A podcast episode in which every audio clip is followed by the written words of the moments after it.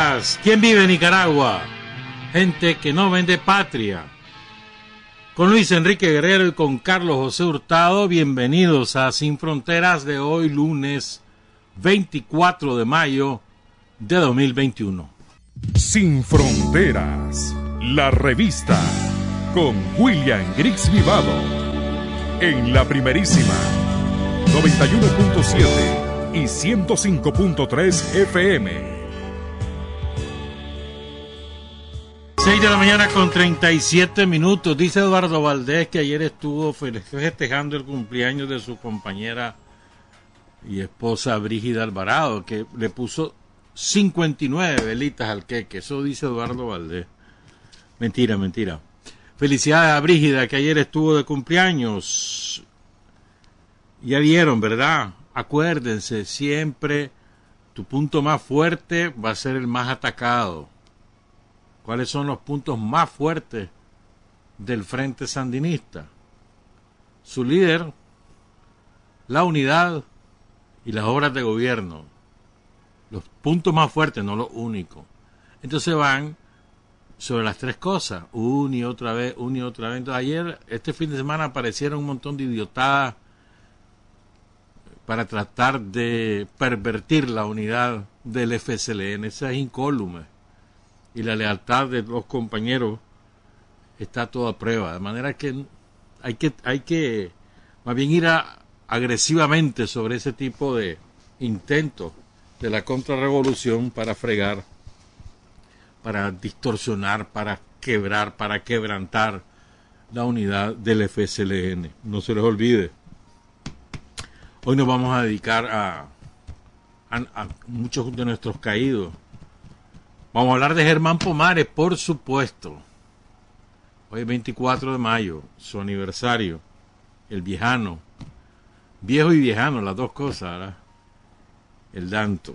Y también vamos a hablar de muchos otros compañeros. Vamos a ir poco a poco. Y lo queremos hacer para rendir tributo a ellos y también de, de paso tenemos que aprender de ellos. Entonces empezamos con, yo tengo una deuda con este compañero de hace muchísimos años, yo no sé por qué, pero yo creo que hoy es la oportunidad. Bueno, algún día habrá que hablar abundantemente de Homero Guatemala. Yo creo que voy, tal vez voy a, a ser muy atrevido, pero en mi opinión el compañero de mejor desarrollo revolucionario que ha eh, parido Ginotega en los últimos 50, 60 años. Es maravilloso, un compañero extraordinario. Bueno, Parido Ginotega, no, que ha vivido, que ha hecho su vida política en Ginotega. Por cierto, otro ginotegano, Marlon Zelaya, cumplió año, cumpleaños hoy, pero de él vamos a hablar el miércoles y bastante. Pero este Homero Guatemala, que fue alcalde en los años 80, era un, un, hombre de verdad, yo lo conocí, era un hombre intachable.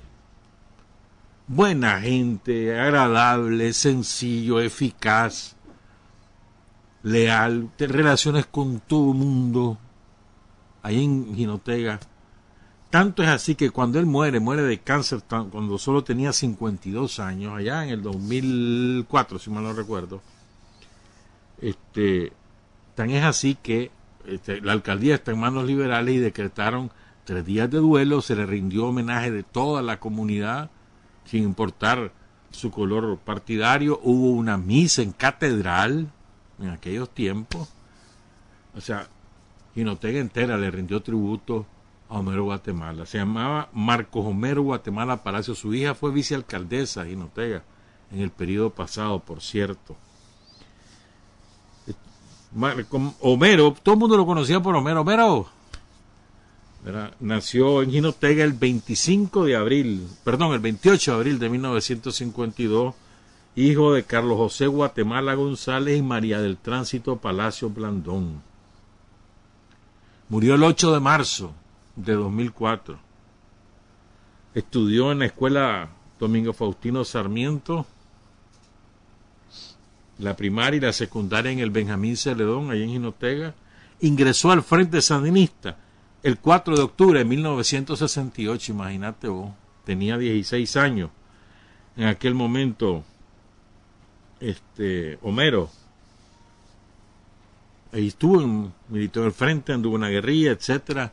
En los años 80 lo mandaron a Cuba a estudiar y ahí se graduó de técnico superior en administración pública territorial. También estudió planificación territorial, eh, dirección de la economía territorial. Es decir, se volvió un hombre del desarrollo local con todas las herramientas técnicas, además de su calidad política.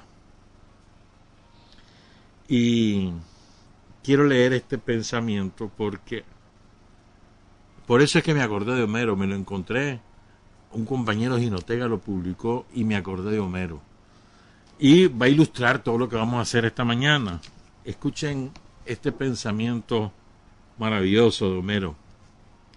Cuando desaparezca, siempre pensar que estoy en mi cuarto, en el patio, en la alcaldía, en cualquier parte, para que no te mortifique el concepto de muerte.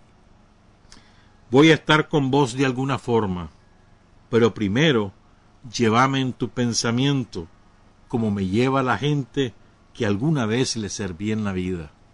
Qué cosa más bonita, ¿no?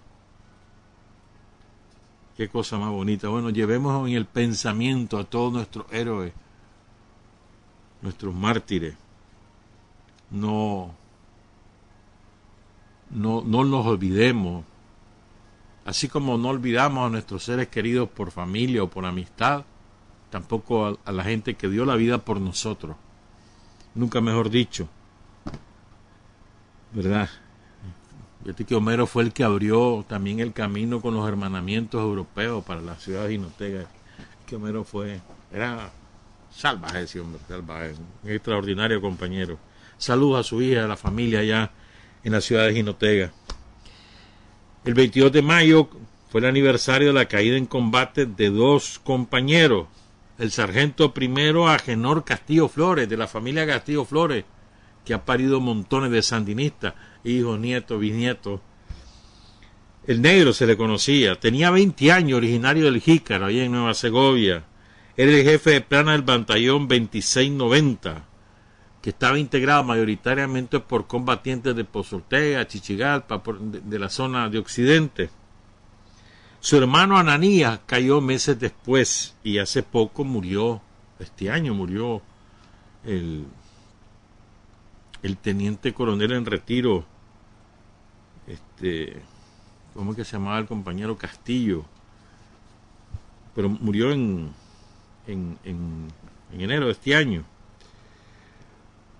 Eh, dice Marciano Berrío que ahí, saludos a Marciano allá, el nativo de Pozoltea, pero tiene como 40 años de vivir en Ocotal, fue alcalde de Ocotal, extraordinario compañero dice Marciano que los combatientes para en uno de los aniversarios de, del Negro Castillo inventaron hacer ahí eh, estaban esperando un ataque a la contra pero hicieron un montón de fogatas alrededor de, la defensa circular para hacer para homenajear al compañero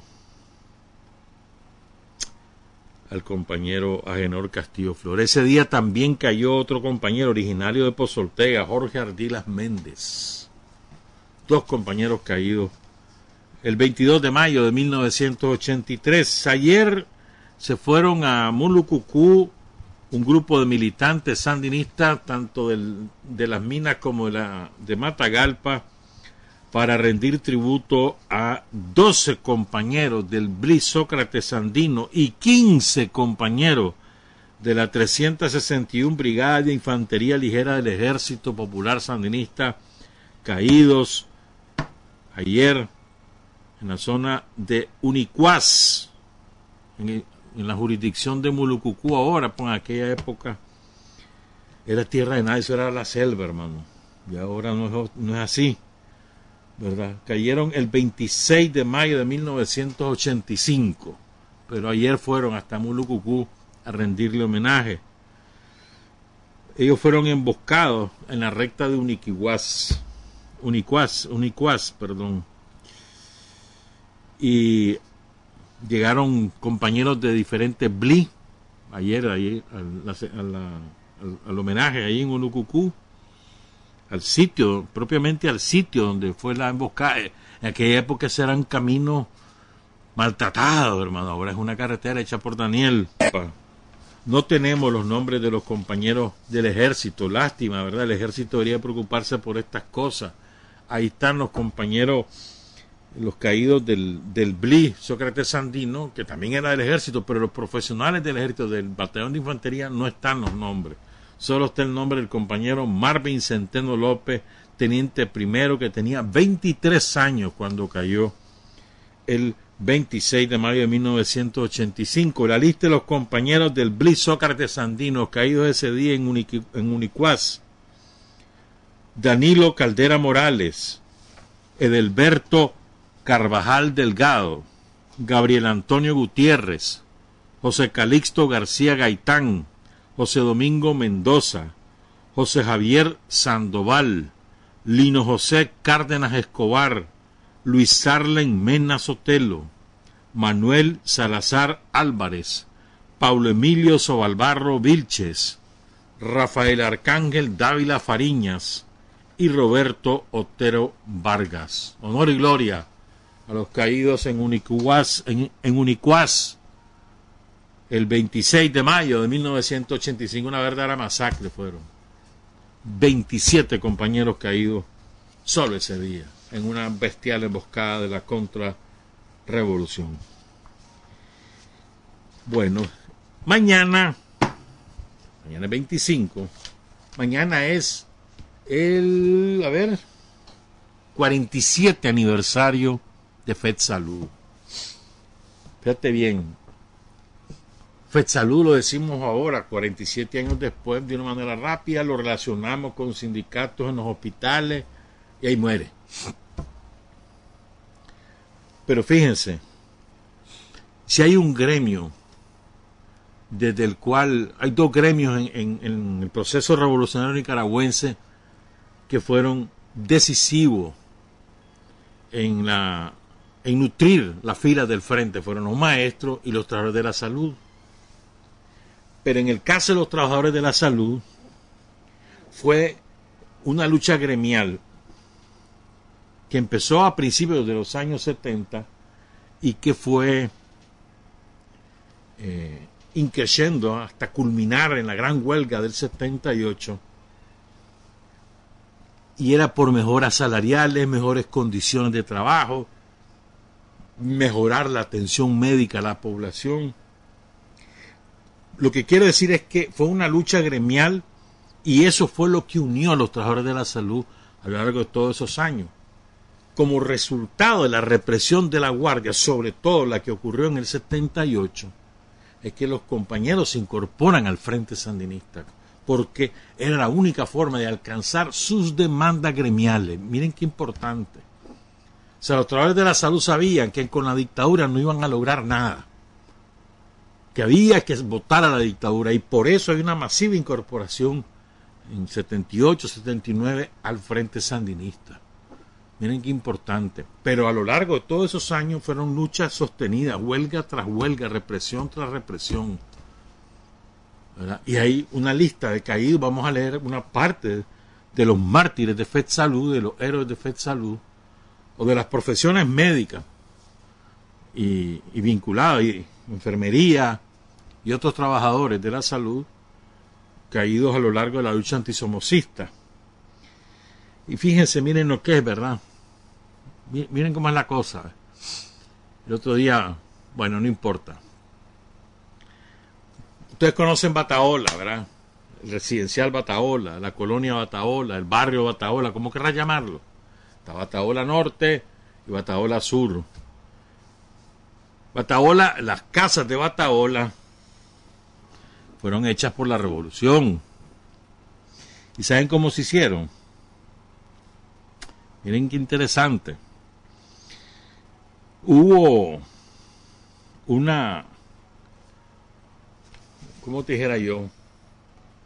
Una concertación entre los sindicatos de FED Salud, del SCAS, de la CST, de, la, de los lisiados de guerra y entre todos definieron primero los cupos, cuántos cupos cada, cada gremio, y luego quiénes iban a adquirir viviendas. Así se hacen las cosas. Esto fue en 1981. ¿Verdad? Ahí participaron, entonces ahí se, fijaron algunos criterios. Oigan esto. Un ingreso familiar de la época, 1.350 córdobas. Debía ganar 1.350 córdobas mensuales. Familiar. Y como máximo 3.500, imagínate vos. Yo me acuerdo que yo ganaba 1.800 pesos. ¿Verdad? Tenía que tener más de dos miembros del núcleo familiar, no podían tener otra vivienda y que vivieran en las inmediaciones del proyecto de Bataola. Así fueron 200 para la CST, 200 al ESCAS, 50 a los lisiados de guerra, 25 a familias de héroes y mártires, 350 a las familias que vivían en la costa del lago y habían sido damnificadas. Creo que a fue el, el... Ah, y me voy a acordar fue una, una tormenta tropical, ahí me voy a acordar. 200 para empleados del Estado, 200 a FED Salud y 50 trabajadores industriales que vivieran hasta el kilómetro 14 de la carretera León. ¿Cuánto costaron esas casas? Entre 42 y 43 mil Córdoba. Cuotas de 180 a 292 Córdobas mensuales a 20 años plazo. Un programa de la revolución. ¿Por qué lo, lo digo? Porque es que buscando la información de FESALUD me topé con esto. Entonces, una de las demandas históricas de los trabajadores de la salud, vivienda. Bueno, satisfecha. Pero bueno, quiero además recordar que el aniversario de Silvia Ferrufino es mañana. Conocí a Silvia Ferrufino y, y la recuerdo en su lecho de huelga de hambre Nunca se me va a olvidar esa imagen. En aquellos meses de enero, febrero, 33 días duró. Ya le vamos a contar la historia de Silvia Ferrufino. Pero bueno, ¿qué pasó? FETSALUD, recuerden, se funda en el 74, ¿verdad? En el 78 hubo una huelga antes, la huelga del pan duro, distintas huelgas, con más o menos éxito, con ningún éxito. La del 78 fue cuando ya la gente estaba harta del maltrato y, lo demás. Entonces los sindicatos hicieron asamblea en todos los hospitales del país y por unanimidad deciden irse a un paro de 24 horas. Eso fue el 5 de julio de 1978. Al final despidieron habían como 12.000 trabajadores de la salud, despidieron como a 7.000, imagínate vos. Los sustituyeron con esquiroles, con gente de la, de la guardia. Solo imagínate el despido que hubo. Pues. Pero bueno, me voy a apoyar en un, en un, relato que hace Pablo Emilio Barreto en su página. recuerden, busquen esa página y hay de todo, de todo lo que ocurrió en la lucha final contra la dictadura en los años 80 y demás. Entonces, el 23, eso fue el 5 de julio, y se va poco a poco. Primero fue 24 horas, después decide extenderla, y se van sumando poco a poco los hospitales de todo el país. 1978, ambiente preinsurreccional, pero no hay insurrección. Ya asesinaron a Chamorro, ya pasó la insurrección de Monimbó, ya pasó la huelga por Marcio y, Tomás para que lo que lo sacaran del aislamiento, todo eso ya ocurrió. ¿verdad? Y el 5 de julio empieza la huelga de los trabajadores de la salud. El 25 de julio amanece ocupado militarmente el hospital, lo que hoy conocemos como el Hospital Berta Calderón, que era el Hospital Occidental o el Hospital 14 de Julio, como le había puesto Somoza, rodeado por la guardia. Y en la entrada del hospital los administradores del hospital los estaban esperando a los, a los trabajadores, a los dirigentes sobre todo, los obligan a formar una fila india y le empiezan a entregar a cada uno su carta de despido. Ahí despidieron a William Canales Argenial, Guillermina Rivera Briones, María Teresa Flores, que eran reconocidos dirigentes de la huelga, nos cuentan Pablo Emilio. Un capitán de la guardia llamado Mario Lazo se fue al hospital Belespay e hizo lo mismo, empezó a correr a, entregar las cartas de despido a todo mundo. Y, afuera había un rótulo que decía, ya les tenemos el repuesto. ¿Verdad? Al Hospital Oriental, que hoy es el, el Hospital Manolo Morales, o Roberto Calderón, ahí se encargó Fulgencio Larga Espada. En ese momento ya era general Fulgencio Larga Espada. Era salvaje ese viejo. De maldito, sí. ¿Verdad? El 31 de julio, pongan cuidado en esto. El Banco de la Vivienda les manda telegrama a los huelguistas, a los que ya corrió, y les dice, el Banco de la Vivienda era de Somoza, y les dice que deben devolver las casas, aunque las estuvieran pagando. La mayoría de ellos vivían en, los proyectos que se habían, eh, que había hecho la, la dictadura por vía del Banco de la Vivienda o en, en ¿cómo se dijera eso? En sociedad con financieras privadas, entre comillas, vía Progreso, Villa Sandino, Villa Rubén Darío y la Colonia Primero de Mayo. Y la huelga sigue. Bueno, ocupan esos tres hospitales, corren a los dirigentes sindicales, pero la huelga sigue en los otros hospitales. Hasta que el 21 de agosto 21 de agosto, miren qué fecha, 21 de agosto del 78, la Guardia ocupa todos los hospitales del país. Al día siguiente fue el asalto al palacio. Es decir, cuando es el asalto al palacio, hay un ambiente de efervescencia política, sindical, popular. La gente está en la lucha. Los trabajadores de la salud están con su huelga es la demanda por el convenio colectivo y, por ampliar sus derechos, obviamente. Entonces, bueno, empieza el golpe, se paraliza la situación porque todo el mundo está pendiente que pase en el palacio. Termina el asalto exitosamente, salen para Cuba los prisioneros y el comando Rigoberto López Pérez, Entonces el 25 de, perdón, el, sí, el 25 de agosto, hay una misa en el barrio La Reinaga. El párroco era el padre Uriel Molina. Y después de esa misa, una parte de ellos no tenían dónde estar, pues, pues lo habían corrido los hospitales y querían seguir en la lucha. Entonces se van a la iglesia Santa Rosa, donde el padre Almendares, muy recordado ahí en el barrio Santa Rosa, un cura muy, muy, muy comprometido con la gente. Fue muy importante el padre Almendares. Entonces, donde el padre Almendares pero era muy pequeño. Entonces ahí toman la decisión de al día siguiente irse a tomar el centro juvenil Don Bosco. Pongan cuidado lo que, ha, lo que todo lo que ha pasado con Fed Salud, que mañana es su aniversario. Entonces ustedes saben que en el Centro Juvenil Don Bosco hay de todo, hay talleres de banistería, de carpintería, de electricidad para torneros y además estaban los campos de béisbol y también de fútbol. Yo me acuerdo que yo iba los domingos ahí a jugar béisbol.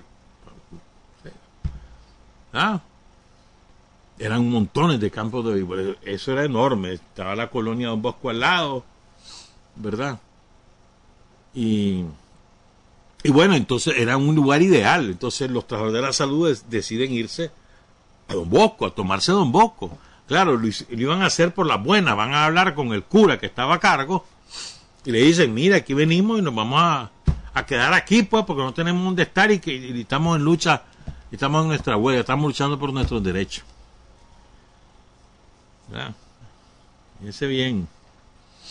Ahí dice Pablo Emilio, que entre los que llegaron a conversar con el cura de Don Bosco estaban Aminta Méndez Chinchilla, Consuelo Ortega, Guillermina Rivera Briones, Mercedes Zamora, María Teresa Flores, Yolanda la doctorcita Mayorga, Silvia Ferrufino y Telma Hernández. Tres camiones llenos de trabajadores llegaron a Don Bosco. Se tomaron Don Bosco. Y ahí están, ahí empezó la lucha, llegaban los periodistas, eh, ya había, ya estaba la censura durísima, y de ahí había muchos reportes, los periodistas de radio, que era en aquella época lo más importante, los radioperiodistas. El 2, a las 2 de la tarde, perdón, del 9 de septiembre, en el relato de Pablo Emilio, 9 de septiembre del 78, el día que se inicia la insurrección de septiembre, pero es a las 2 de la tarde, la insurrección estalla hasta en la noche. Ese día llegan a Don Bosco el macho negro Alberto Gutiérrez, un asesino con Tomás y un capitán de la guardia. Estos estaban de jefes de la estación de policía que está ahí por, que estaba, perdón, ahí por el cementerio oriental. De ahí, como hay nomás quedado en Bosco, a ellos les toca. Por cierto, esa noche atacaron esa estación de policía, ahí caen varios compañeros. Entonces llega la guardia a ocupar Don Bosco, empiezan a culatear y golpear a todo mundo, agarrar preso al que podía. Aquello es un pandemonium. La, las enfermeras, los enfermeros, los técnicos, algunos médicos corrían de un lado para otro para huir de la cacería de la guardia. Muchos de ellos los capturan, otros logran salir rumbo sur hacia la bondeja del mercado Roberto Huembe, que también fue hecho por la revolución. Y, o si no, hacia el norte, pues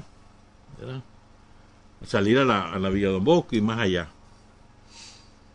Es un pandemonio. Llegan a un local los guardias, a un local ahí de, de, de Don Bosco, y en ese local, habían, bueno, eran como 100 guardias. En ese local están atareados con un mimeógrafo. Unos estaban tapeando y los otros piqui, piqui, piqui, imprimiendo volantes dando a conocer la lucha de los trabajadores de la salud. Quien estaba a cargo de ese mimeógrafo era un periodista. ¿Sabes quién? Abel Calero Reyes. Y entonces Abel está afanado con el mimeógrafo y ni cuenta se da lo que está pasando, porque el mimeógrafo hacía un ruidaje que no es jugando, hermano. Y entonces llega la guardia y la guardia le da la orden para que este, deje de, trabajar manos arriba, le grita ahí el, el capitán de la guardia. Pero Abel, que no se da cuenta de lo que está pasando, le dicen, no estés odiando, hombre, no ves que estamos ocupados. Y entonces el guardia furioso dispara al aire un balazo de Garan. Hasta entonces se percata Abel que es la guardia. Ahí lo echaron preso a Abel. ¿Verdad? los encapuchan, los enchachan, les dan sus cuatro culatazos y lo montan al camión. Mientras tanto, destrozan el mimeógrafo, rompen la papeleta, hacen sanganar a los guardias ahí. Ese día, en el puesto de la Cruz Roja que está ahí en la, en la 10 de junio, la 10 de junio es ahí, ¿verdad? Sí, la 10 de junio. Que queda allí en Antigua Don Bosco, ahí hay una Cruz Roja. Ahí hay un puesto. Y entonces ese día pasaron atendiendo heridos y golpeados todo el día. Los, socorristas de la Cruz Roja se pusieron la batería. ¿Verdad?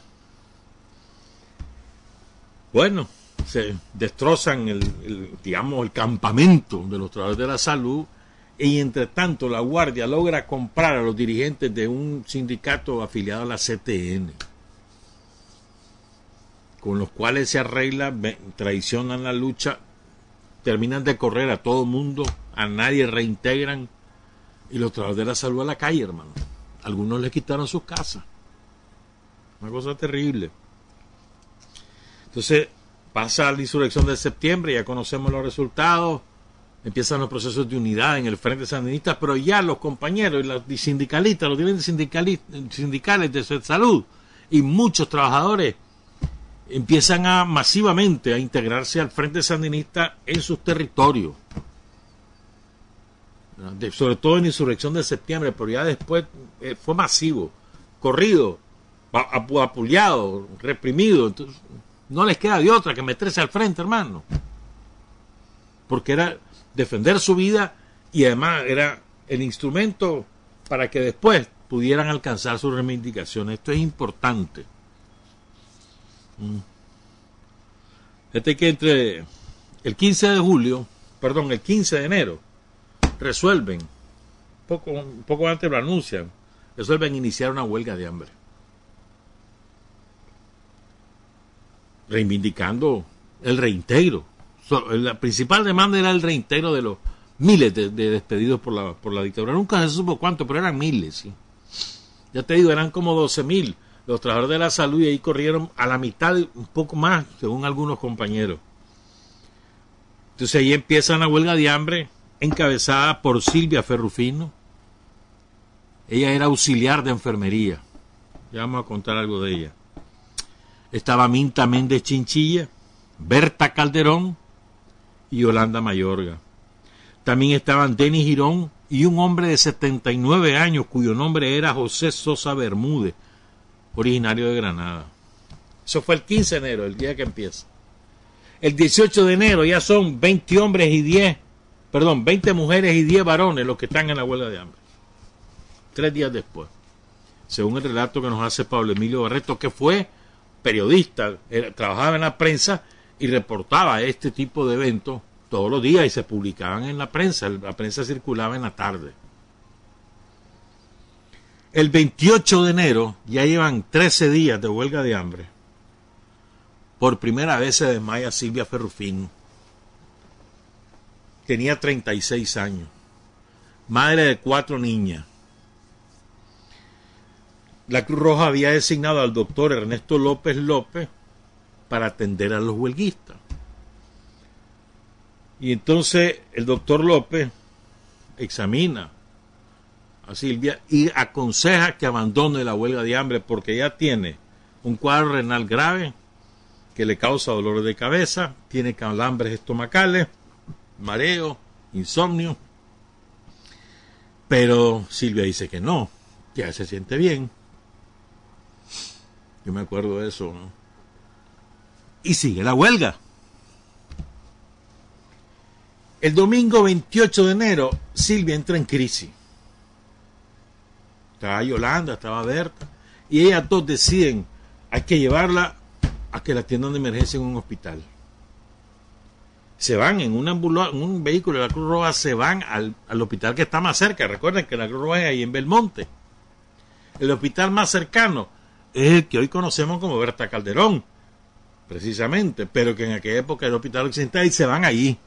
Recuerden, está tomado por la guardia.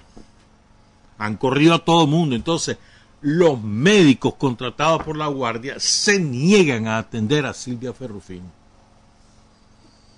Entonces, en carrera, la Berta, Yolanda, agarran el carro y se van al hospital eh, oriental, al Manolo Morales.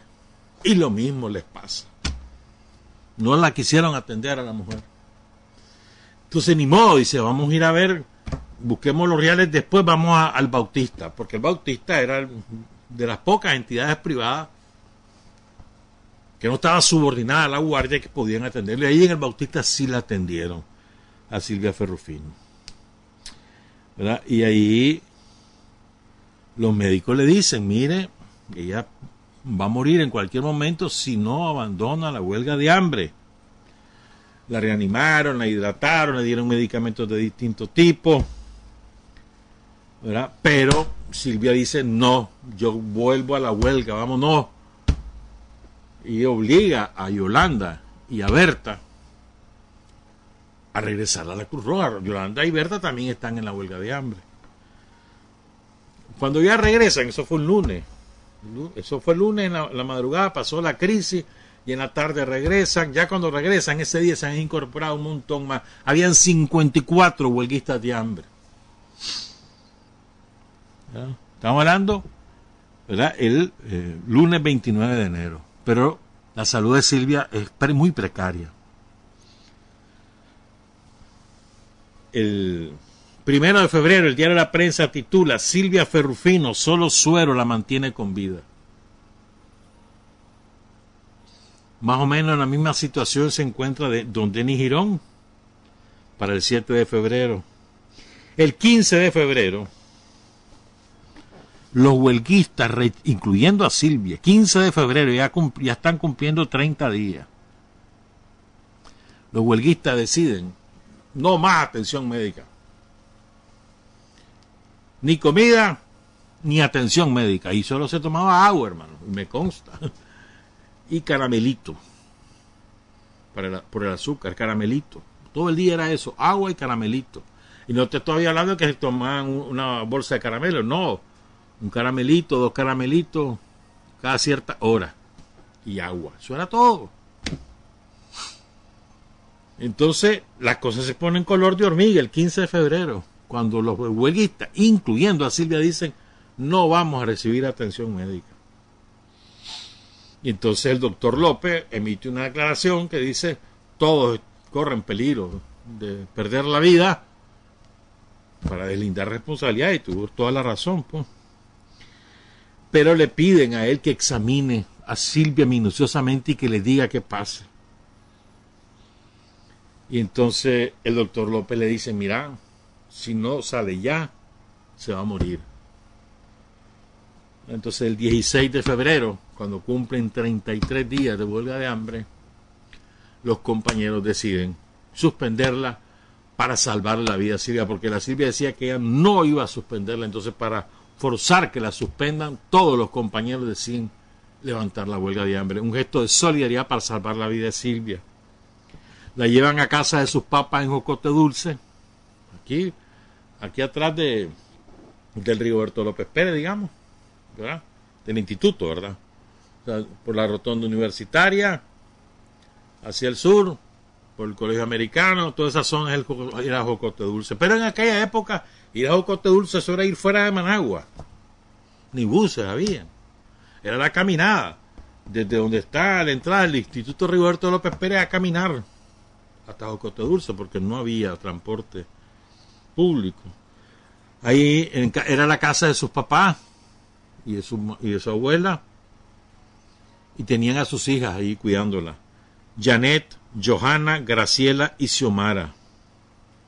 Pero la salud de Silvia está muy deteriorada. Le recomiendan llevársela a Costa Rica.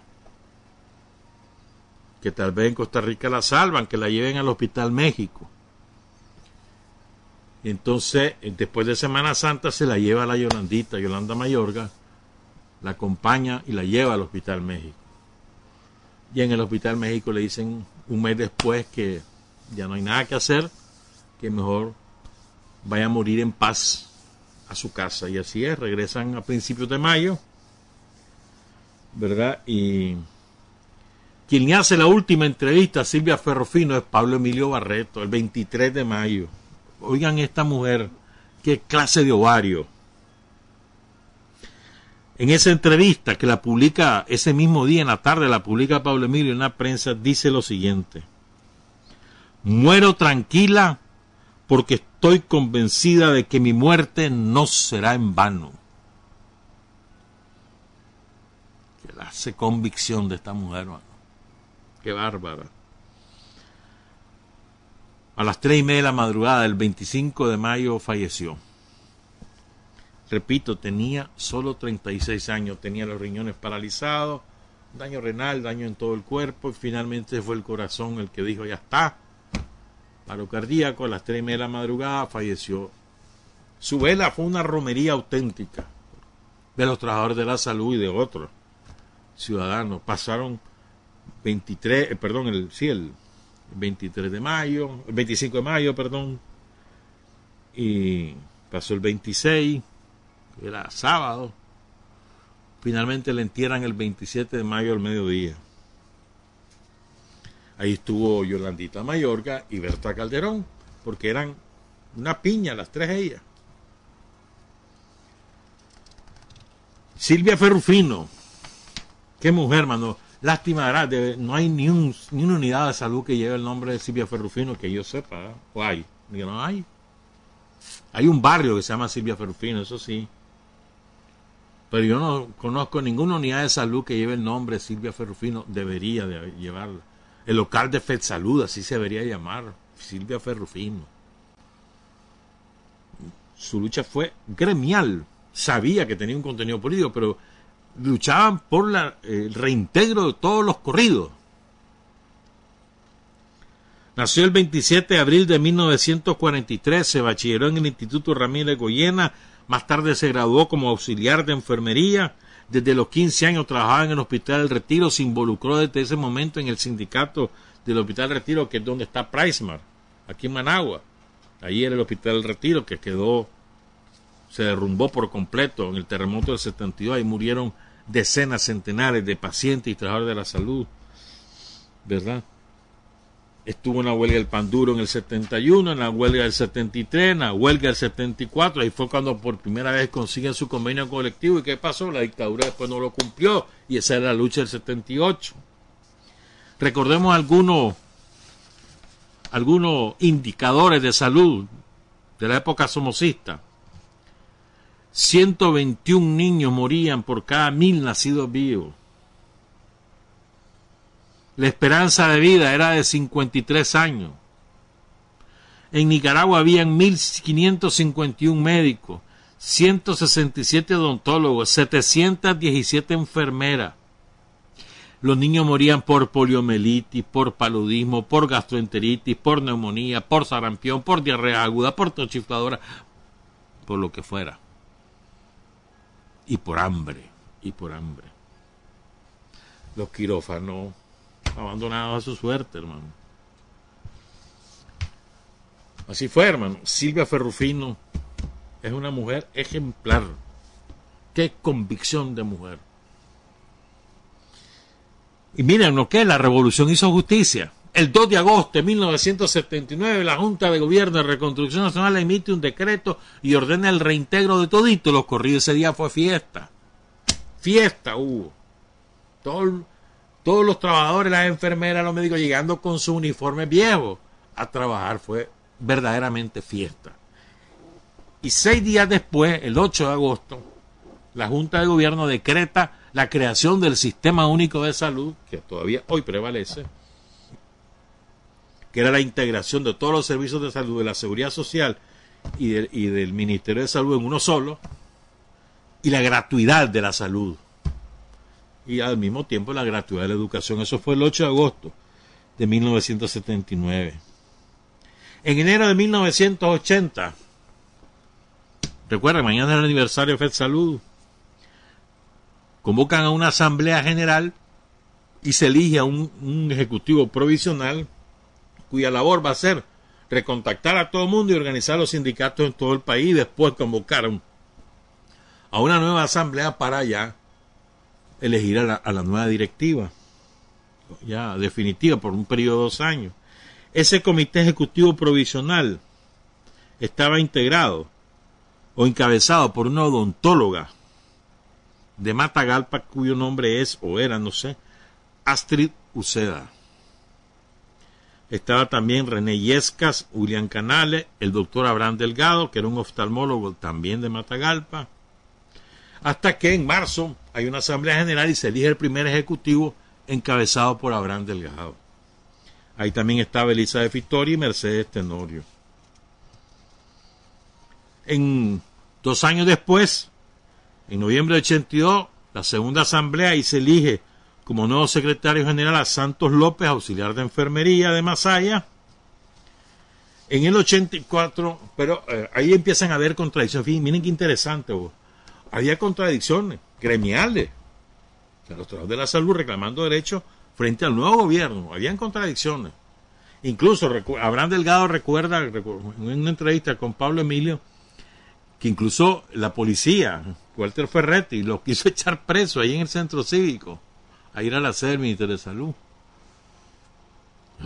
y los trabajadores de la salud lo acuerparon, acuerparon a todos sus directivos, no lo permitieron. Por ejemplo, habían contradicciones.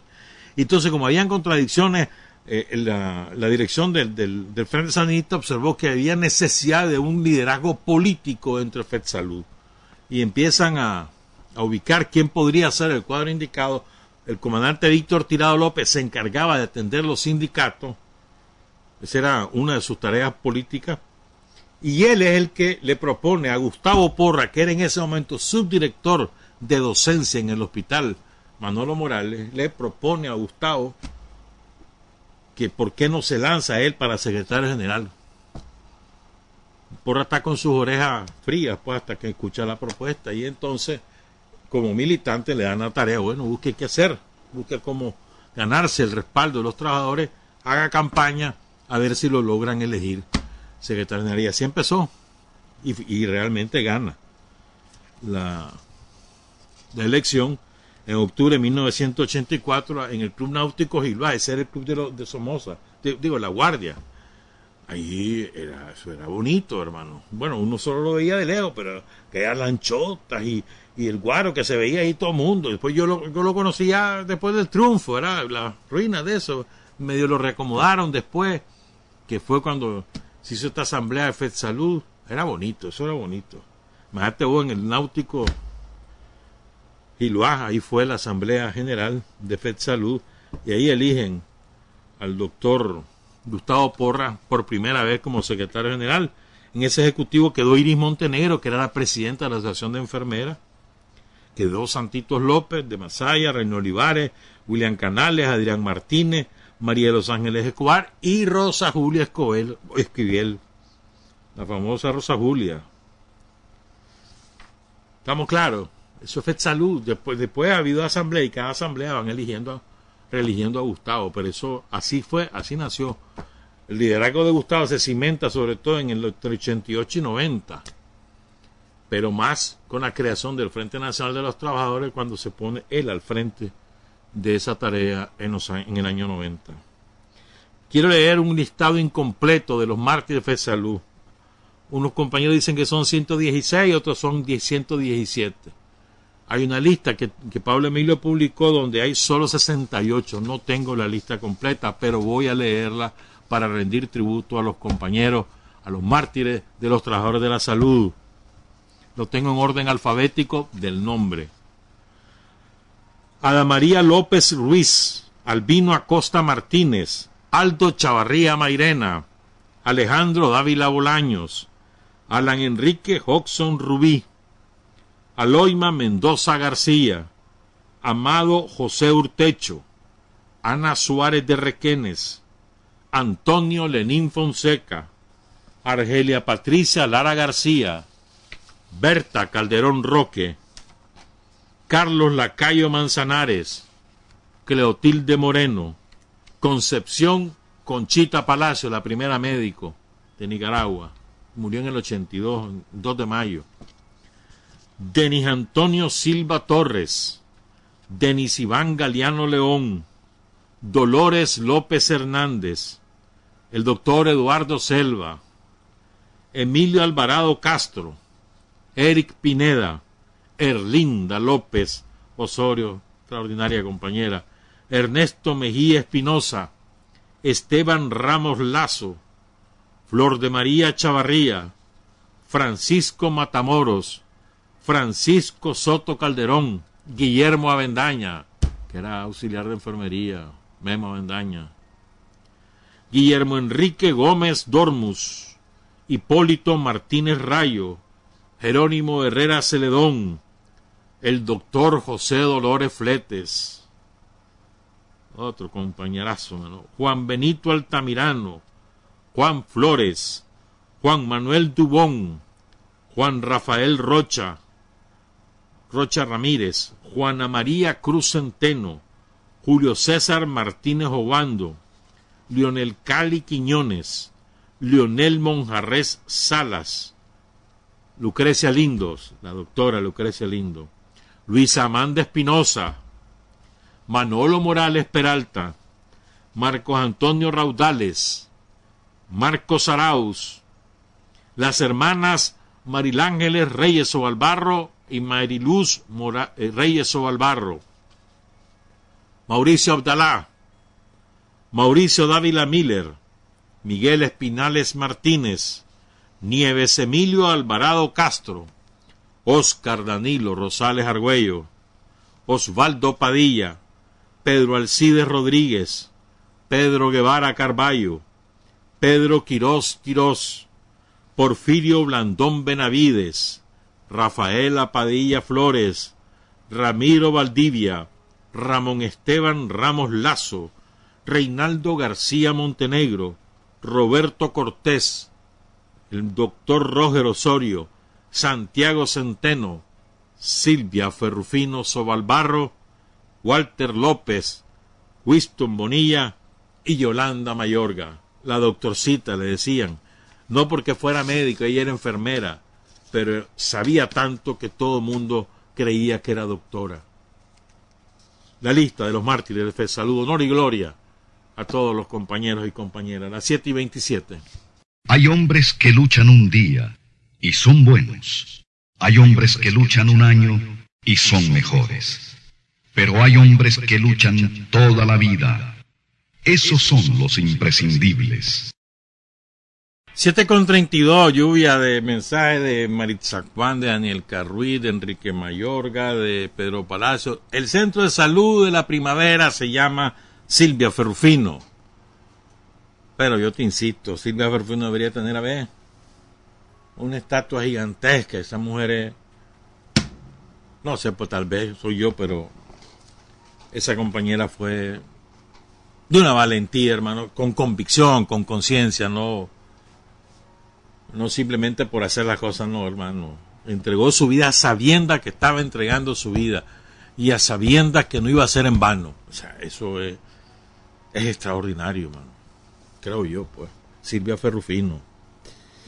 Ahora hablemos de, del Danto. Bueno, el compañero Castillo, que se me había olvidado el nombre, es Nelson, cuyo nombre era Augusto Castillo Flores, pero todo el mundo lo conocía por Nelson. Fue jefe de Bli, que murió hace recientemente ahí en Estelí de los Castillos Flores del Jícaro. Bueno. Hablemos de Pomares, que Pomares para mí es una personalidad extraordinaria. Lástima que, que él no era muy dado a entrevistas. Recuerdo una entrevista que le dio a un periódico de Honduras cuando estuvo preso ahí en Honduras. Y después lo, deportaron a Panamá, lo salvó Martorrijos, por cierto porque se le iban a entregar a la guardia y lo salva a Torrijos. Torrijos le tenía un gran afecto a Pomares, como Fidel. Fidel tenía un gran afecto por Pomares. Es que Pomares se daba a querer. Todos los que lo conocieron así me lo dicen. Yo no lo conocí, no tuve ese privilegio. Y fundador del Frente Sanito, o sea, Germán Pomares, es que, eh, digamos, el único obrero no, el único quizás no, pero creo que sí, el único obrero agrícola, eh, como no, estoy seguro ahora, el único obrero agrícola, fundador del Frente Sanista Germán Pomares Ordóñez. Además, él llega al frente, a la fundación del Frente, ya con experiencia. O sea, él, no empieza su vida revolucionaria en el Frente, no, él llega ya a los 30 años. Si él nació en el, a ver, 30, a ver 37. ¿Eh? no, llega, no llega joven. Llega casi a los 30 años al frente, o sea, pero ya tiene experiencia. Ya se había metido a pelear en Chinandega, en, el lado del viejo, en el Partido Conservador. Ya había eh, sabido lo que era la represión de la Guardia. Por su lado, o sea, una experiencia natural como obrero agrícola, con conciencia de clase. Ahí, así es que eh, se forja Germán Pomares en su, en su juventud y en su ya en sus primeros años de vida adulta, y así llega al frente que lo recluta, nada menos y nada más que Jorge Navarro. O sea, Pomares debió ser el, jefe del ejército de Nicaragua al tufo de la revolución, era de tal estatura su, su capacidad estratégica, su y táctica y su liderazgo político, militar, que él era el jefe natural del ejército, sin duda alguna. Era un hombre valiente, por eso cae. O sea, él no era ningún jovencito, estamos hablando en el 79, él ya tenía 42 años. Y anda guerreando en la montaña. Y él es el que encabeza el, ataque a Jinotega. Él es uno de los fundadores del Frente Norte. Con Daniel.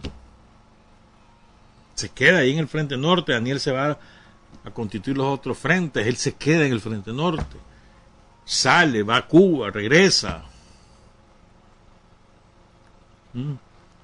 Y eh, cuando ya está diseñada la ofensiva final, ya está unificado el Frente Sandinista, pues él fue un promotor de la unidad del Frente Sandinista, ya está decidida cómo va a ser la estrategia, entonces él regresa, y él es el que encabeza la columna Oscar Turcio, cuyo propósito era tomar Jinotega. Se toman Jinotega y él va al frente. Ahí va Elías Noguera, ahí va Javier Carrión. Y ahí lo hieren. En Jinotega, en la toma de Jinotega. Y lo, lo hieren en el abdomen y el hombre gravemente herido. Sus compañeros se asustan. El, viejo está, herido. El tanto, pero el viejo, todo el mundo le decía el viejo nativo del viejo, pero todo el mundo le decía el viejo por su edad, era el único de esa edad. Mm. Carlos Fonseca, pues, lógico, tenía también, era, Carlos Fonseca tenía un año, un men más que, que, que Pomares, un año mayor. Y entonces, el caso es que lo hieren y Javier Carrión, que era el segundo al mando, deciden replegarse, porque además la guardia entra con todo. Eh, Somoza manda tropas en helicóptero que descienden en la cercanía y retoman, eh, retoman el control de la ciudad. O sea, no duró ni 24 horas el frente en la ciudad. Salen rumbo a la cruz y ahí muere el 24 de mayo. Ahí lo sepultan en un lugar secreto que solamente es revelado después del triunfo. Y el, la muerte de Pomares fue de un impacto brutal en el Frente Sandinista, en todas las tendencias, que aunque había unificación, pues todo el mundo tenía todavía su identidad de tendencia y eso fue un impacto brutal, la muerte de este Pomares. Y había caído Carlos, y había caído el Ronco, y había caído tanta gente, José Benito. Y a Pomares lo, lo quería todo el mundo. Este, en ese momento, bueno, ya Tomás estaba libre, solo quedaban dos fundadores, él y Tomás. Y recuerdo que para esa época Fidel, por lo menos lo que se supo era entre nosotros, en aquella época Fidel recriminó a la dirección del frente por haber enviado a la primera fila de combate al, a Pomares y lo recriminó por no haber sabido salvaguardar la vida de Pomares por su experiencia, por la talla, por su gigantesca talla como dirigente. Ese, ese sentido clasista que tenía Pomares que era imperdible, hermano, imperdible. En todos sus escritos se lee y todo lo que te cuentan los compañeros. Yo, escuché una larga entrevista que le hizo el Borrego a, Pomares, leí el, el diario, que una especie de diario que él hizo, que lo publicó como libro. La Asamblea Nacional, ya lo, vamos a leer la parte inicial y ahí se le siente cómo respiraba conciencia de clase, que Germán Pomares, hermano. Qué bárbaro. Qué barbaridad. Una frase de él, ¿ves? Ah, bueno, él nació el 17 de agosto de 1937, hijo de Ángel Ortoña y Cecilia Pomares. Vos sabés, todos sabemos que Sandino es héroe nacional, todos sabemos que José Dolores Estrada es héroe nacional, que Andrés Castro, que los flecheros, tal vez sabemos todo pero poco sabemos que Germán Pomares es héroe nacional. Hay un decreto ley. O sea, cuando vos le decís a Germán Pomares héroe nacional, no es por, por, por un calificativo que vos le querés dedicar, no hermano, es oficialmente el Estado de Nicaragua reconoció a Germán Pomares Ordóñez como héroe nacional en el decreto número 799 publicado en la Gaceta el sábado 29 de agosto de 1981, firmado ese decreto por Daniel, por Ramírez y por Rafael Córdoba Arriba. Héroe nacional no es, no es una descripción de adjetivos, sino es una descripción de una categoría estatal, héroe nacional, Germán Pomares Ordóñez. Una frase de él,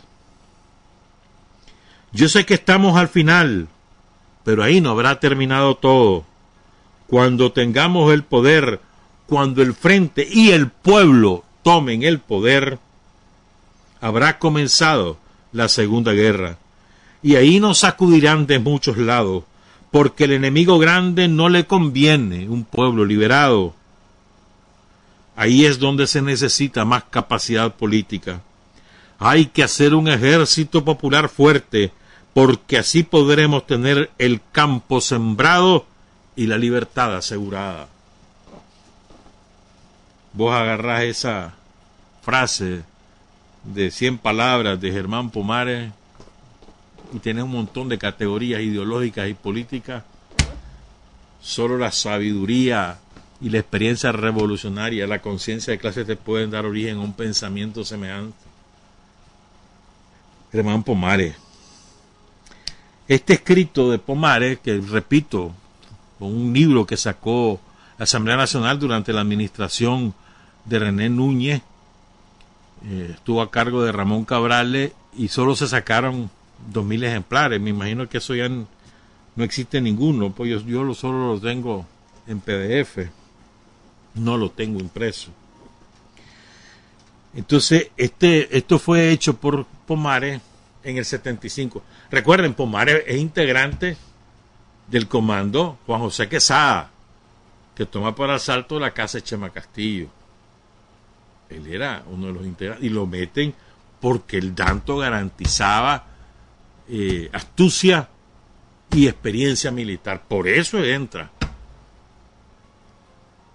Y no lo nombran jefe de ese comando porque buscaron a alguien que, que tuviera capacidad negociadora y, y tuviera trato con, con burguesía y demás, pues, y pusieron a Contreras por eso, pero el jefe natural de ese comando era Pomares, por su experiencia militar, Tomás Borges, que hace la preparación, él y Tomás, Germán y Tomás son los que hacen la preparación militar ahí en el crucero. Pero bueno, entonces este sale de la de Nicaragua, esto debió haber salido el 30 de diciembre del 74, llegan a La Habana y bueno, chequeos médicos, esas cosas, reunión con Carlos, contradicciones que ya salían, había mucha ambición de algunos que se creían la mamá de Tarzán, que querían apartar a Carlos, y estaba Pomares, Pomares defendiendo a Carlos, estaba y, entonces a lo largo de ese año tenía una compañera cubana, este, Caridad, él escribe o dicta sus recuerdos, sus apreciaciones. Y esta compañera Caridad ordena y le da coherencia al escrito. Gracias a ella que tenemos. Ese diario no está completamente publicado. Hay muchas cosas que fueron extraídas de ese diario, ¿verdad? Lamentablemente. Yo te podría contar esa historia, pero otro día te la cuento. Pero ese diario es mucho más que lo que conocemos. Entonces quiero leer la parte inicial del diario de Germán Pomares, un extraordinario dirigente del Frente Sandinista, del cual hablamos, no hablamos lo suficiente deberíamos de hablar con mucha mayor frecuencia. Para mí, para mí en lo, personal, o sea, aquí tenemos un puñado de dirigentes históricos del frente que son claves, Carlos, Silvio Mayorga, al mismo nivel, Pablo Úbeda, Jorge Navarro, Julio Vitrago, Germán Pomares, a ese nivel, creo, creo yo, Tomás. Bueno, empiezo y esto ya lo hicimos alguna vez, pero de Germán yo podría hablar siempre. Mi nombre completo, Germán Ordóñez Pomares, dice Germán. Ángel Ordóñez, mi padre, al nacer me reconoce, y por eso soy Ordóñez Pomares. Vayan a saber por qué se conoció como Germán Pomares, pero él es Ordóñez Pomares. Nací el 17 de agosto de 1937 en la ciudad del viejo departamento de Chinandega. ¿Saben por qué es importante esta parte inicial? Haga un paréntesis. Porque, o sea, te retrata cómo la situación de clase de Germán lo conduce a una posición de clase revolucionaria. Cómo a partir de sus raíces obreras y, el, y, el, y la vivencia de la miseria, cómo es a, raíz, a partir de eso que él progresa hacia una posición de revolucionaria con una inteligencia natural. Mi infancia es muy pobre porque mi padre abandona a mi madre. Mi padre de crianza es mi abuelo, quien es el jefe de la casa. A los siete años me matriculan en una escuela pública, la única que existe en aquel entonces en el viejo. Una sola escuela en la ciudad del viejo. Para que vean cuánto interés tenía la dictadura y el chamorrismo, que era socio de la dictadura, cuánto interés tenían en la educación de los pobres. A los siete años me matriculan en una escuela pública, la única que existe en aquel entonces en el viejo. Mi primera maestra fue la Rosa Virginia Trejo Arriba, no titulada. Hago mi primer y segundo grados. Después me tienen que sacar porque no tengo ropa para ir a la escuela. Me acuerdo que mi mamá lloró porque si yo no podía ir más a la escuela no podría ser carpintero para hacer otra casa porque en la que vivíamos era de palma. Ese año el chapulín le come el maíz a mi abuelo y no tenemos qué comer. Había días en que solo almorzábamos con chilotes cocidos. Otro día lo hacíamos con guineo, guineo tierno, que llevábamos de una finca que se llama La Palomera, que todavía existe, dice Pomar en el 75. Al salir ese verano me voy a trabajar con mi mamá a una hacienda de Humberto Mántica, los Mántica, los Mántica, los terratenientes de Occidente, como los Montealegre y otros por ahí, a cortar arroz y ajonjolí para llevar más dinero a la casa y que mi abuelo tuviera que comer ya que se estaba poniendo más viejo. Sin pensar mucho, un día me voy a ver a mi padre a su finca y me dice que me quede con él, pues está solo. Se le había muerto la esposa y tenía un hijo varón y una mujercita. Para entonces ya tengo doce años. Me quedo dos años con él que me sirven mucho en mi formación de hombre de campo. A los catorce años me voy de donde él, no aguanto la vida que me da y comienzo a vivir al lado de mi mamá. Pero ya no es igual, porque ella se casó con otro hombre a quien yo no quiero. Vivo en las haciendas donde consigo trabajo, lo cual me sirve mucho, porque me forjó como un verdadero hombre. De los quince a los diecisiete años estoy de campisto en una hacienda de Juancho Menicucci, Menicucci, Juan Menicucci, otro de los terratenientes por aquellos lados. Ahí aguanto toda humillación. Además, no me pagan como mozo completo en las tareas del machete y todos los demás deberes, pues dicen que todavía soy cipote. Por un pleito me voy de ahí. Me duele, porque me parece que no voy a conseguir trabajo en otro lugar. Pero un amigo de mi mamá, que es su compadre, me ocupa trabajando con él en una carreta. Ahora ese compañero es colaborador del frente, dice Germán en el 75. Después, oigo hablar de Somoza cuando la muerte del viejo Somoza. Yo cuento con 19 años de edad. Trabajo en una hacienda que se llama El Puertón, ganando seis córdobas al día. Se oyen diferentes opiniones sobre el ajusticiamiento de Somoza. Unos dicen pobrecito, él fue el que llevó la paz a Nicaragua. Otros que estaba bien hecho. Lo único que les molestaba es que mataran a Rigoberto. En 1958 se organiza la Juventud Conservadora, ya tiene 21 años, hermano, en casa de la Perfecta Núñez. Apoyamos a nuestro candidato que era Cristóbal Guido. En ese momento se planea la participación en un levantamiento armado Después nos damos cuenta que es desde Costa Rica. En los primeros días de abril nos vamos hacia Managua para realizar el viaje.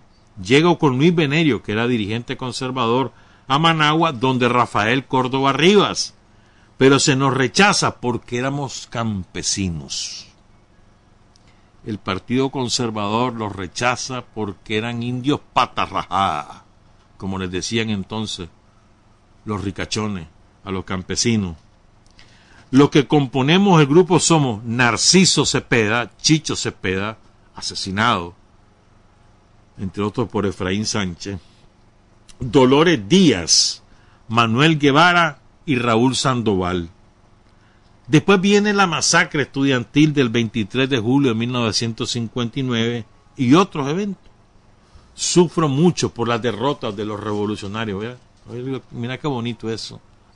Ya pasó la guerrilla de Raudales, la guerrilla de, de Julio Alonso, la guerrilla de Manuel Díaz y Sotelo, otros movimientos guerrilleros que van siendo derrotados por la dictadura. Recuerden que fueron como 100 levantamientos armados los que hubo después de, de la ejecución de Somoza García. Distintos eventos, ¿verdad? En el aniversario de José Sumarriba, que era de Chinandega, y, y fue uno de los asesinados del 23 de julio, me encuentro con, oigan esto, esto es el 60, 1960, me encuentro con universitarios que tienen ideas nuevas.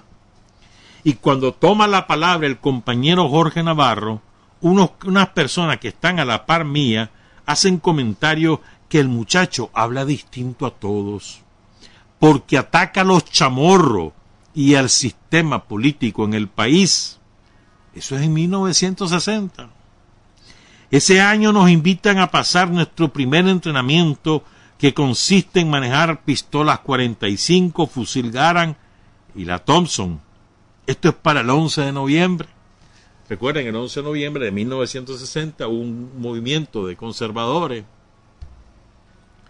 Estaban los chamos Rapacholi, estaba Gertilevitis, estaba la compañera que fue alcaldesa de Ginotepe, Román, que pidió Román, se toman los cuarteles de Ginotepe y Diriamba, pero la guardia después los vence, los mete presos, salen libres como cuatro o cinco años después, forman un movimiento que se llamó así el 11 de noviembre, etcétera. Fernando Chamorro Pacholi era uno de ellos, el negro chamorro.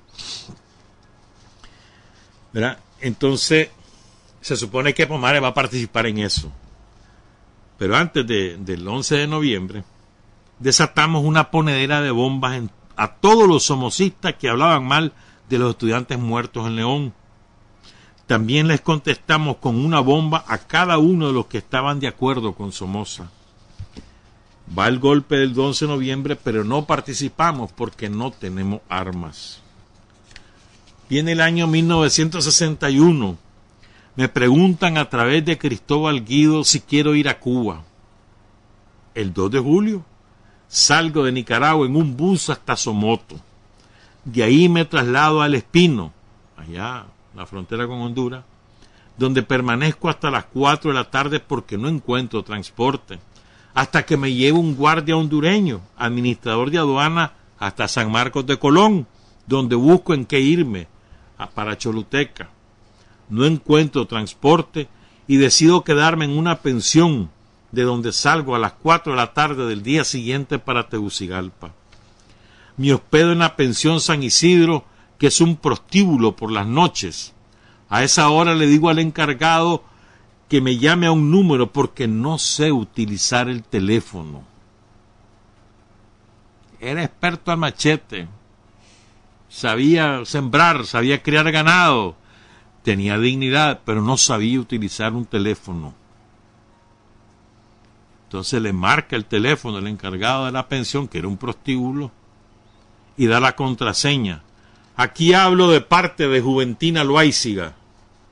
A las dos horas llegó el compañero Carlos Fonseca y hablamos sobre el viaje. Eso fue el 13 de julio de 1961. Al día siguiente llega el compañero Carlos y me entrega un dinero para que vaya al Consulado de México a conseguir visa. El 18 de julio salgo de Honduras con Francisco y Ricardo Huitragua hasta México. Nos hospedamos donde la Conchita Palacios, fallecida el 2 de mayo del 81, porque no tenemos para pagar un hotel. Ella nos da la comida a mí y a Ricardo, porque Francisco parte el 19 hacia Cuba para arreglar nuestro viaje. Siempre íbamos a Cubana de Aviación a ver si estaba autorizado el vuelo. El 24 de julio se nos confirma que podemos llegar al aeropuerto.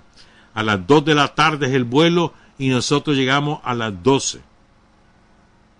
El viaje fue de cuatro horas, no, aquí debe haber un, problema de, de número.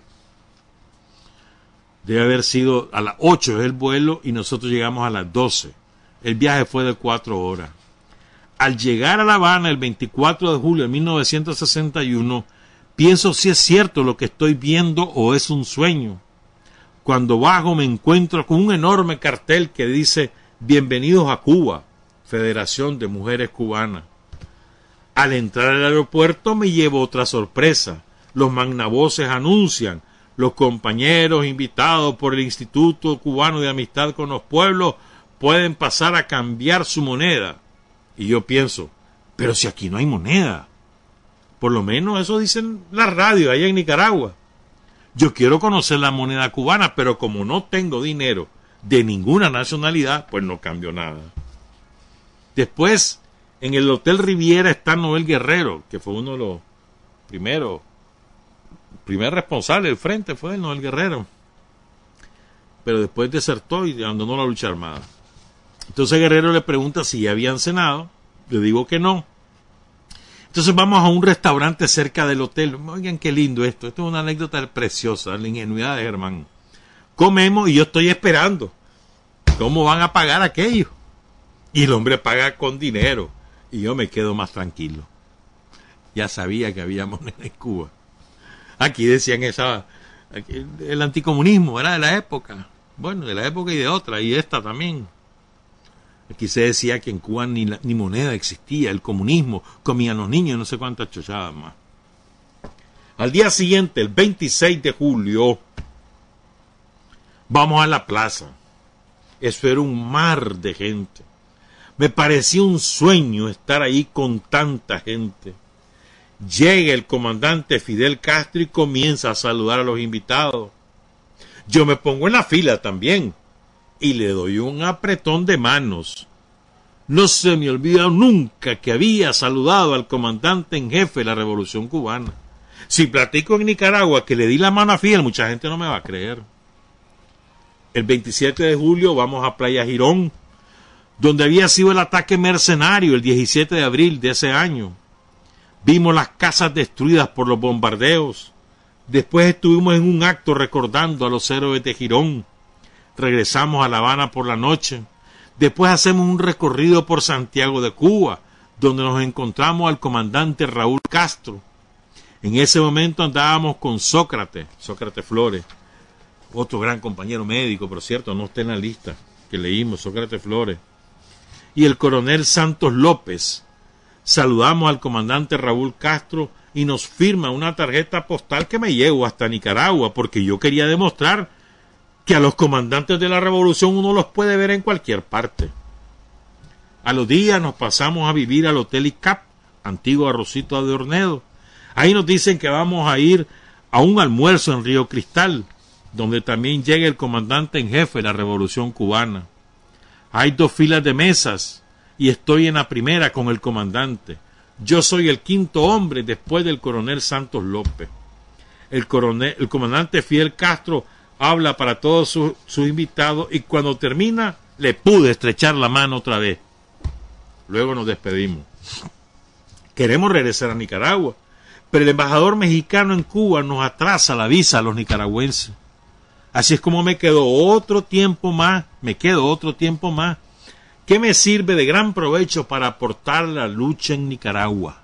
Oigan, Conozco casi todo el proceso de la construcción revolucionaria. Estuve en la concentración de clausura de la campaña de alfabetización. Estuve en la segunda declaración de La Habana, eso fue en octubre. Y había estado en el Teatro Chaplin, en la Conferencia de los Pueblos, la COPAL, donde conocí al revolucionario Salvador Allende, quien llega a saludar al coronel Santos López. Y como estoy con él, pues yo también lo saludo. 61. Lejos estaba Salvador Allende de suponer que iba a ser el presidente de Chile, de la Unidad Popular, en ese momento era senador. En ya salen, pues, finalmente le dan la visa y sale. En Tegucigalpa tengo dificultades en el aeropuerto, pero el avión viene lleno de peruanos y de otros que habían asistido a Cuba a la conferencia, por lo que ellos me defienden y así salgo bien de aquella situación. Me quitan una maletita.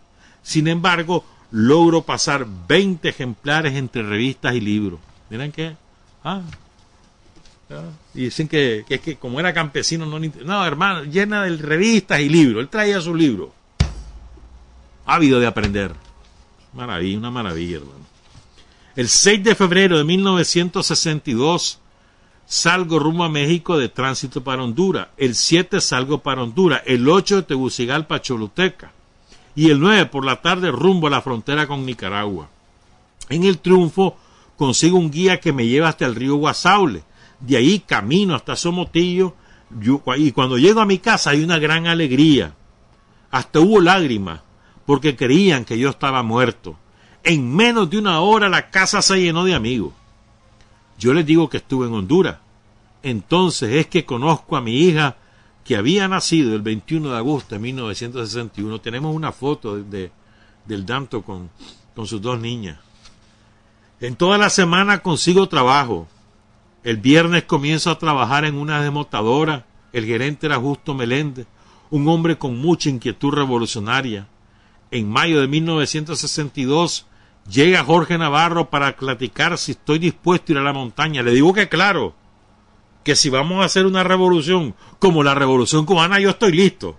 Ah, qué lindo se comienza a formar el primer campamento del movimiento revolucionario que en ese momento se llamaba Movimiento Nueva Nicaragua y que después se llamó Frente de Liberación Nacional. En la entrada al primer pueblo que tomamos se hizo, oigan, en la entrada al primer pueblo que tomamos se hizo la primera bandera roja y negra. Se pone arriba de un coco en Raití el 20, el 20 de mayo de 1962, me visita una persona, Agustín Fuente, que viene de Honduras. Me lleva un papelito que identifico en el momento. Es del coronel Santos López, porque es el único que me decía tanto, y él se firma el Chusema. Me despido inmediatamente mis hermanos, les digo que se lleven el caballo que ando, que es de mi papá, y comienzo a caminar con el mensajero. Nos vamos a Villa Salvadorita. Ahora, es la Villa Israel. Donde está el guía que me llega a traer a caballo. Y cabalgamos por unos llanos hasta la frontera. Al día siguiente seguimos para San Jerónimo hasta la casa de un sandinista quien consiguió al guía. Tomamos una camioneta que va hacia Choluteca. Esa misma tarde la mujer del coronel que, se, que le, a quien llaman flaca me lleva a la casa donde se encuentra el coronel Santos López y el compañero Carlos, secretario general hoy del Frente Sandinista. Ese es un viaje solo por conocer y traer algunas instrucciones para Navarro. Después son muchas otras cosas que se me han olvidado. Después voy a dejar a Navarro, cruzo a Cristóbal Guido y la última vez fue cuando me voy al campamento de entrenamiento. El 15 de julio de 1962 me detienen. Cambian al comandante Chinandega y nombran a un carnicero como Juan Ángel López. Este pone a un jodido a interrogarme. Después me hacen otras preguntas. Él personalmente llama a Roger Sandino, jefe de la patrulla fatídica conocida por sus numerosos crímenes contra la población de Occidente, quien era el peor torturador que había en Occidente, pero no lo encuentra. Entonces llaman a llama a Managua, Juan Ángel López, y llegan por mí a las 10 de la noche. Belisario Zapata me va a entregar hasta Managua. Él ya tiene un escopetazo en la cabeza. En Managua me interroga Gonzalo Lacayo, el peor torturador de la guardia en todo el país. En Chinandega era Sandino, el peor del país era Gonzalo Lacayo, a quien ejecuta un comando del Frente Sanista encabezado por Daniel en 1966. Hay varias cosas equivocadas en el, folleto de la Asamblea Nacional, pero bueno, Gonzalo Lacayo me pregunta qué estuve haciendo en Cuba y cosas por el estilo.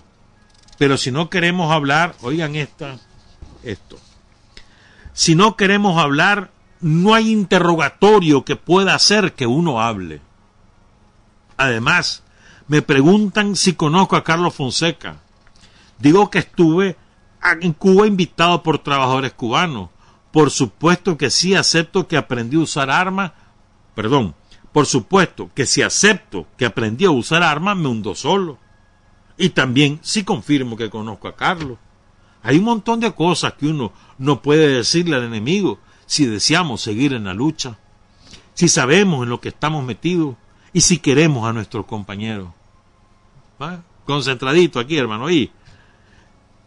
Hay un montón de cosas que no le podemos decir al enemigo. Sí, deseamos seguir en la lucha, si queremos seguir luchando, si tenemos vocación de lucha, si sabemos en lo que estamos metidos, si sabemos los riesgos, y si queremos a nuestros compañeros. Lindo, hermano. Si ocurren todas esas cosas, no importa lo que nos pueda pasar.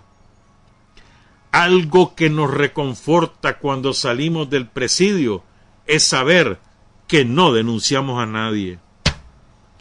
De agosto a diciembre trabaja en una hacienda de Alfonso Calleja de Chon, otro delincuente terrateniente de Occidente, quien me denuncia ante Juan Ángel López. Ya no hay tiempo, son las ocho y siete.